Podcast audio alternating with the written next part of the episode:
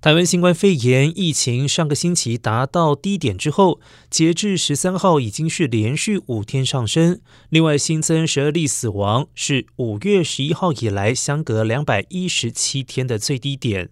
疫情指挥中心发言人庄仁祥表示，死亡人数为落后指标，反映之前疫情已经到达了最低点。目前致死率维持在百分之零点一六，未来有机会越来越低，希望以韩国百分之零点一为目标。